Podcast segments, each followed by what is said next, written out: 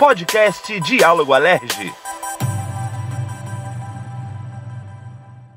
Olá, tá começando mais um Diálogo Alerge, o nosso podcast que leva até você notícias aqui do Legislativo de forma simples e descomplicada. E essa semana eu tenho uma convidada estreando aqui no nosso Diálogo Alerge. Estou muito feliz de receber a minha amiga Líbia Vignoli. Oi, Líbia, que bom ter você aqui, bem-vinda, tudo bem? Oi, Carol, um prazer estar aqui pela primeira vez né, no nosso podcast. Uhum.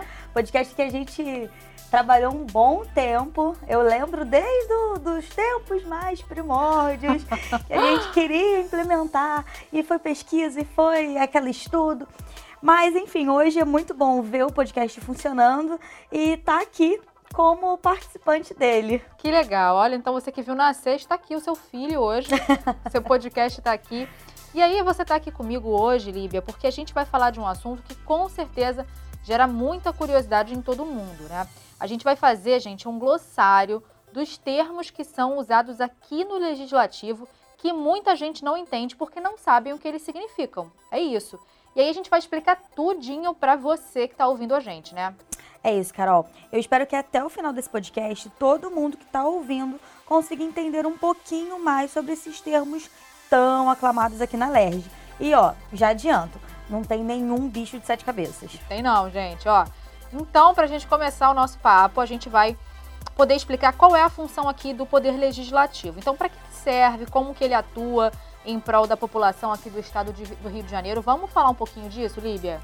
Carol, vamos começar do começo. No Brasil, a estrutura dos poderes públicos está baseada numa concepção histórica de Montesquieu, de muitos e muitos anos, anos lá atrás, né, que defende uma divisão de três níveis de poderes: o executivo, o legislativo e o judiciário. Esses três poderes, né, eles atuam de maneira independente, porém eles estão em harmonia.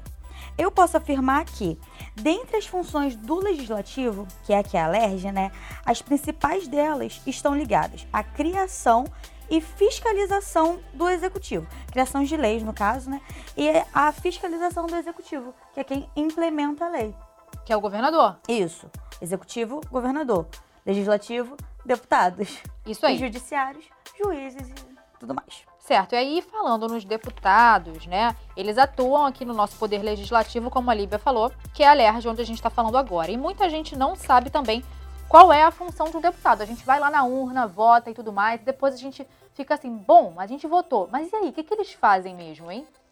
Então, o deputado estadual é um representante público eleito de forma democrática para ocupar uma cadeira aqui na Assembleia e tem como principal função legislar de acordo com o interesse da população. Afinal de contas, né, foi o povo que colocou ele aqui. Pois é. é outra atribuição dele é fiscalizar o trabalho do governador, como eu falei lá atrás. Hum. Mas não é só isso não, tá? É, além de propor lei, fiscalizar a atividade do governador e tudo mais, os deputados eles também são responsáveis pela elaboração da lei orçamentária anual. Essa lei a gente chama de LOA e ela determina os gastos futuros do Estado. Ou seja, tudo que o Estado vai gastar, o que ele pode, o que ele não pode gastar no próximo ano, sai daqui, sai, as determinações saem daqui hum. por conta das discussões e pesquisas dos deputados. Outra coisa também que é importante ressaltar sobre as atividades dos deputados é que eles cuidam da administração do espaço de trabalho, que é a LERJ né? Agora não mais o Palácio de Tiradentes, agora o nosso Alerjão. Pois é, né? A gente está de mudança, para quem não sabe, está ouvindo agora, a gente está saindo do Palácio Tiradentes para uma sede mais nova, né?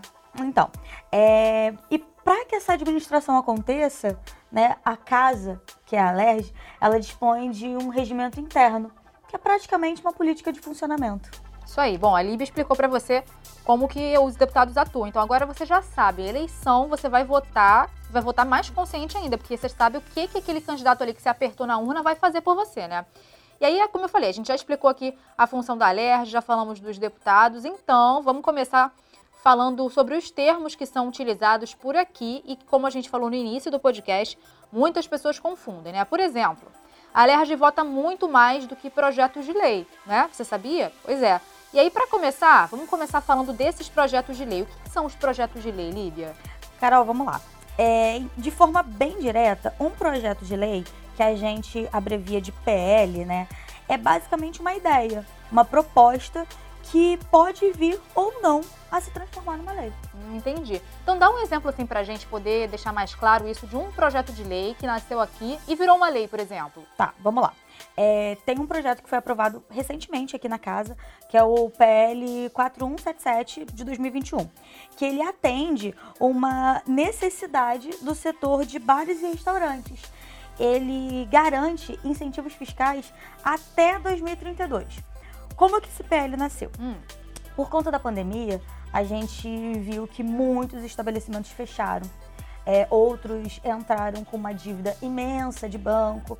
Então, pensando nisso, né, a partir de uma necessidade da população, quem é essa população? Setor de bares e restaurantes. Foi pensado um projeto para garantir esse incentivo fiscal até 2032, que é quando, é, é, é quando aproximadamente especula-se que esses empreendedores e tudo mais vão deixar de sofrer o baque financeiro que a pandemia trouxe. e é verdade, né? Porque aqui no centro da cidade, a gente trabalha aqui, a gente vê muitos restaurantes fecharam realmente, a gente que está aqui diariamente percebe muito, assim, é muito visual, né, o impacto que a pandemia trouxe para os bares e restaurantes, sobretudo aqui no centro do Rio. Bom, além dos PLs que você falou para a gente, explicou muito bem agora, tem outras questões que são votadas aqui na casa também, né? O que mais que você pode trazer para a gente sobre isso? Então, nós temos também os projetos de lei complementar, a proposta de emenda constitucional e o decreto legislativo. Beleza. Então vamos falar um pouquinho de cada um para a gente agora, Líbia? Ó, o projeto de lei complementar, ele regulamenta um dispositivo constitucional. Já a proposta de emenda constitucional, que a gente chama de PEC, tá? Proposta de emenda constitucional é uma atualização, uma emenda à Constituição. E o decreto legislativo são proposições criadas para formalizar, com efeito de lei ordinária, os atos de competência exclusivas do legislativo. Deu para entender? Deu para entender. E aí, Líbia, a Alerj também vota indicações, moções e homenagens e também projetos de resolução. É, por exemplo, a medalha Tiradentes, para a gente dar uma ilustrada, né? Conta para a gente como é que funciona isso. Então, vamos lá. Uma indicação legislativa é a forma que a LERJ tem né, de sugerir que outro órgão tome as providências que lhe sejam próprias. Por exemplo, hum. o deputado pode protocolar uma indicação legislativa para provocar a Secretaria de Obras e de Saúde, né? Para que providencie a reforma de uma unidade um hospital, uma clínica, ele pode através de uma indicação legislativa. Entendi. Já uma moção é uma preposição que pode aplaudir ou repudiar qualquer ato ou omissão do poder público em qualquer esfera. A gente sempre ouve uma moção de aplausos a uma instituição, a uma ação, a um ato que foi bacana, ou uma moção de repúdio numa atitude que foi pavorosa, que infringiu alguma lei. É basicamente isso. Certo. As homenagens aqui na LERJ são representadas pelas medalhas e títulos. A medalha Tiradentes, por exemplo, como você falou, né, ela é considerada a honraria máxima da casa. Já um projeto de resolução é destinado às ações internas aqui da casa.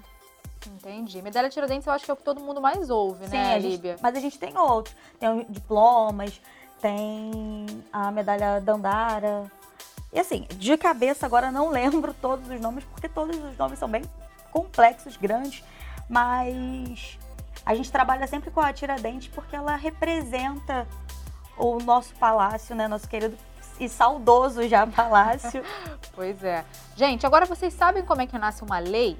Pois é, existe um trabalho imenso até que essa lei seja aprovada pelo governador. Vocês sabiam disso? Pois é. Ela passa por várias etapas aqui dentro da Alerj. E aí, Líbia, eu queria que você explicasse para a gente como que funciona isso, como é que são essas etapas até que ela seja sancionada ou vetada pelo governador, né? Então, Carol, é, até uma lei virar lei de fato, ela precisa passar por algumas etapas básicas. Em resumo, o projeto de lei nasce a partir de uma necessidade ou ideia para benefício da sociedade. É feita uma pesquisa pelo autor desse projeto e cria-se uma justificativa. Né? A justificativa é a explicação. Por que, que aquilo tem que ser criado? Por que aquilo tem que ser feito? É, esse projeto ele é distribuído entre as comissões aqui da casa e nas comissões ele é estudado e pode ser complementado através das emendas. Só depois disso ele entra na pauta do plenário e é votado pelos deputados.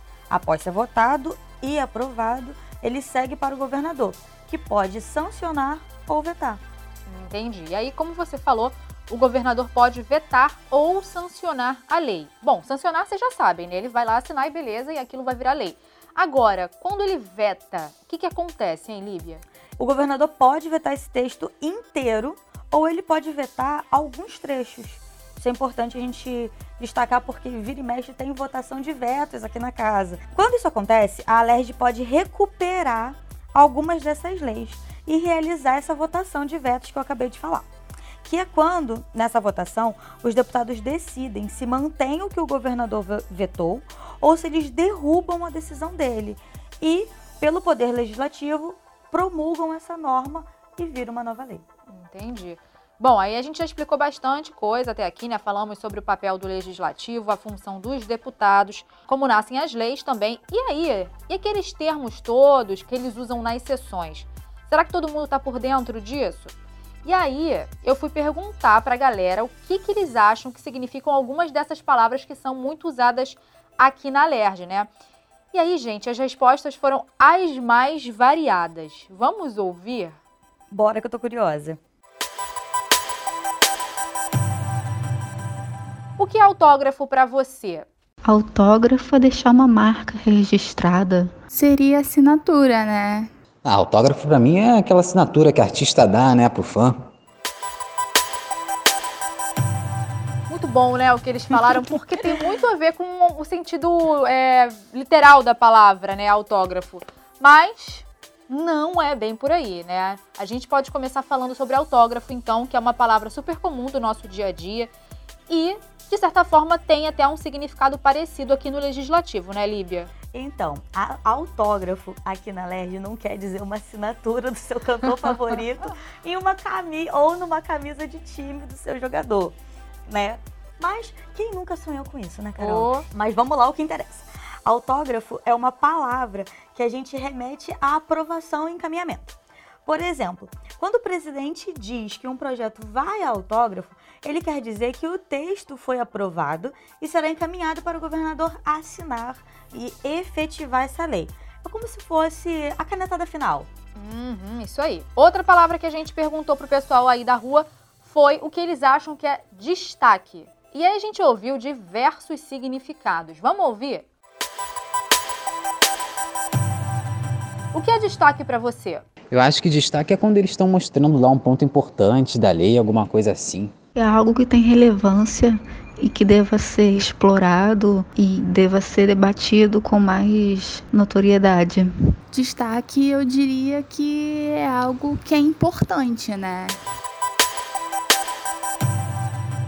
Bem, eles acham que destaque tem a ver com alguma coisa que está destacada, uma coisa que está diferente, vamos dizer assim, né? É isso, não é? O que, que é, Líbia? Então, a ideia é essa, né? Eu pensei que a gente fosse encarar que era destaque de comissão de carnaval, mas ainda bem que não é. Ainda bem que, ainda bem que eu tô vendo que o povo aqui tá na linha, Opa. tá na linha. Mas vamos lá, em geral, os deputados aprovam o texto principal do projeto, né? E destacam alguns trechos para uma votação posterior. Esses trechos são chamados de destaque. Normalmente, essas votações posteriores servem para confirmar ou retirar os trechos do texto da proposta. Também podem ser destacadas emendas para alterar o texto. Certo. E aí a gente também perguntou o que seria questão de ordem. Então vamos lá. O que é questão de ordem para você? Eu acho que questão de ordem é quando os deputados ficam lá discutindo muito alguma coisa, algum projeto, e o presidente precisa mandar o pessoal se acalmar para conseguir votar. Eu acho que é algo que você precisa fazer para que as coisas estejam funcionando de forma certa. Questão de ordem é manter o decoro, o respeito e a educação numa conversa ou, ou numa sessão. E aí é bom a gente explicar e aproveitar o gancho, né, do que, do que a galera falou, porque muita gente acha, primeiro, que questão de ordem é quando tá rolando uma confusão danada ali, um falatório, uma discussão, e aí o presidente pede questão de ordem para tipo assim, igual o professor na sala de aula, silêncio. Não é bem assim. E aí é bom também a gente falar que existe uma diferença entre questão de ordem e pela ordem.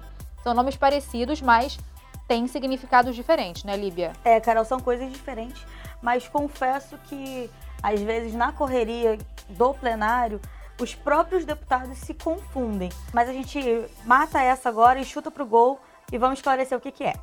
A questão de ordem é o termo utilizado pelo deputado relacionado com o assunto que está sendo tratado ali naquele momento, né? naquela ocasião. Já o pela ordem é utilizado em qualquer momento da sessão para uma intervenção não prevista. É como se fosse um pedido de permissão para o uso da palavra para conhecer a orientação dos trabalhos. Entendi, entenderam, né, gente? É, é, as palavras são parecidas, mas os significados são diferentes. E aí, Líbia, outros quatro termos que a gente ouve muito nas sessões aqui são o seguinte: voto em separado, parecer pela prejudicabilidade, para discutir e substitutivo. Hum. Parece um monte de palavrão, né? Mas não são, não. Vamos lá e vou explicar por partes, tá?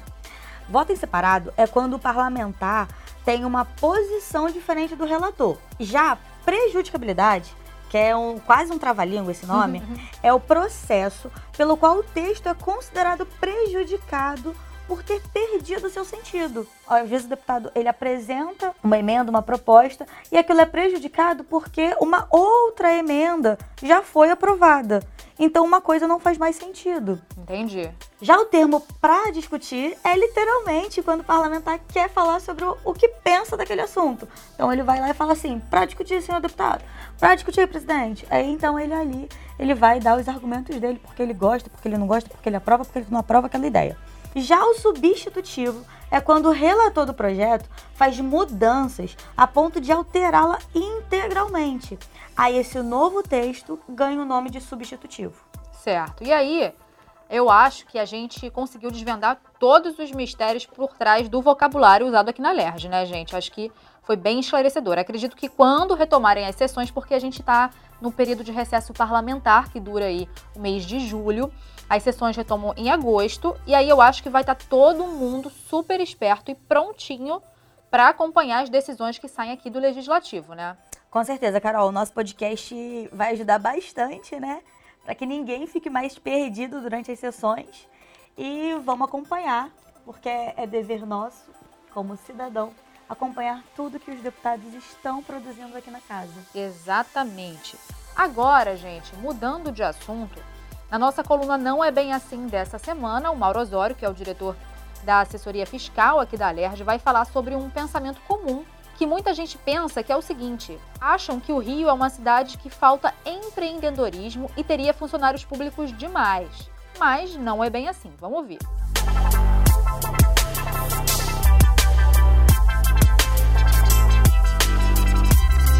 Não é bem assim. A Assembleia Legislativa do Estado do Rio de Janeiro ela criou um conjunto de discussões procurando ampliar o debate, esclarecer questões, tirar o Rio de Janeiro dessa crise, que é uma crise que já vem desde os anos 70. Criamos uma coluna chamada Não é Bem Assim, exatamente para fazer o debate com a sociedade, procurando esclarecer e trazer é, uma reflexão sobre temas que, em geral, se afirmam determinada coisa e todos os estudos da assessoria fiscal da LERJ, é, do grupo de pesquisa, grupo de estudos sobre o Rio de Janeiro, vinculado à Universidade Federal do Rio de Janeiro, é, mostram que o que se vê no senso comum não é o que se observa nos dados, nos indicadores e nas pesquisas, né? Bom, um deles é sobre a questão do funcionalismo, ou seja, a ideia de que a cidade do Rio de Janeiro, um dos problemas dela é que falta empreendedorismo, seria uma cidade somente de funcionários públicos, e a realidade não é essa. Quando nós olhamos a história do Rio, isso fica muito claro através um livro que é um clássico, que é o um livro chamado Rio de Todos os Brasis, do professor Carlos Lessa, grande estudioso sobre o Rio de Janeiro, que nos deixou há pouco tempo. O professor Cajuessa lançou um livro em do, no ano 2000 chamado é, Rio de Todos os Brasis, que ele mostra que o Rio de Janeiro, além de ter sido a capital por cerca de 200 anos, ele na verdade se tornou o principal centro cultural do país, centro financeiro, principal referência internacional do país. Então, o Rio de Janeiro, ele mal comparando, ele na verdade é um misto de Washington com Nova York. O setor financeiro até os anos 70 estava aqui, sede de grandes empresas nacionais e internacionais, o setor segurador especificamente. Então, é, não me parece correto dizer que a crise do Rio, quer dizer, tem como é uma das, suas razoáveis, uma das, uma das suas razões é, é consequência da falta de empreendedorismo e de praticamente só existir o serviço público, ser uma cidade de funcionários públicos. Se nós olharmos os dados do Ministério da Economia, numa base de dados chamada RAIS, é, a gente vai ver que 80% do emprego formal na cidade do Rio de Janeiro não vem do, do serviço dos funcionários públicos, do chamado serviço jurídico único. 80% dos trabalhadores formais eles são é, eles estão, trabalham sobre a consolidação da rede de trabalho. Ou seja, é, a cidade do Rio de Janeiro ela é um, um polo com muita importância também privada, por exemplo, no setor de telecomunicações. A cidade do Rio de Janeiro ela tem bem mais de 100 mil empregos na indústria de transformação que é toda a indústria menos a vinculada ao petróleo, menos a vinculada à construção civil. Tem bairros na nossa zona suburbana em que mais de 20% do emprego ainda é industrial. Por outro lado, se nós olharmos, a gente vai ver que fora da cidade do Rio de Janeiro, o estado do Rio de Janeiro ainda tem muito pouco emprego privado formal. Né?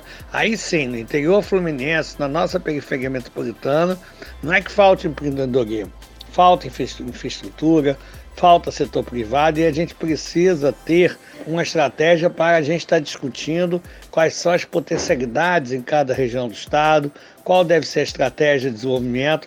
Inclusive, a Assembleia Legislativa do Estado do Rio de Janeiro, ela deve estar organizando e já tem feito algumas discussões e vamos ampliar o debate sobre as potencialidades em cada região do estado e o que, que deve ser feito no sentido de dinamizar e ampliar o setor privado. Ou seja, nesse não é bem assim, a gente quer ressaltar de que esqueçam a tese, a ideia de que a cidade do Rio de Janeiro só tem serviço público, que a cidade do Rio de Janeiro ela não tem atividade econômica privada. Só 20% do nosso emprego é serviço jurídico único, é servidor público, isso somando os servidores municipais, tem a cidade de Janeiro vinculada à prefeitura, os servidores estaduais vinculados ao governo do estado que trabalham na cidade do Rio de Janeiro e todo o funcionalismo federal vinculado ao Exército, às Forças Armadas em geral, às universidades, tudo somado só bate, só dá 20%. O restante 80% não é funcionário público.